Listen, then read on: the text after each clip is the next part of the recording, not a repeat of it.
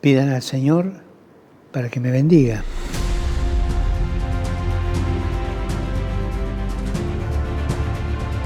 La oración de ustedes me da fuerzas y me ayuda para que pueda discernir y acompañar a la iglesia escuchando al Espíritu Santo. Por el hecho de ser papa, uno no pierde su humanidad. Al contrario, mi humanidad cada día crece más con el santo pueblo fiel de Dios. Porque ser papa también es un proceso. Uno va tomando conciencia de lo que significa ser pastor.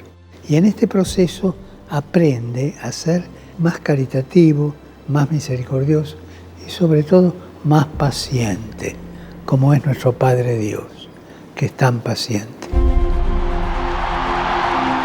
Puedo imaginar que todos los papas al empezar su pontificado tuvieron esa sensación de susto, vértigo, del que sabe que va a ser juzgado con dureza. Porque el Señor a los obispos nos va a pedir cuenta seriamente. Por favor, les pido que juzguen con benevolencia y que recen para que el Papa, sea quien sea, hoy me toca a mí, reciba la ayuda del Espíritu Santo, sea dócil a esa ayuda. Oremos por el Papa para que en el ejercicio de su misión siga acompañando en la fe a la grey que le ha sido encomendada por Jesús y siempre con la ayuda del Espíritu Santo.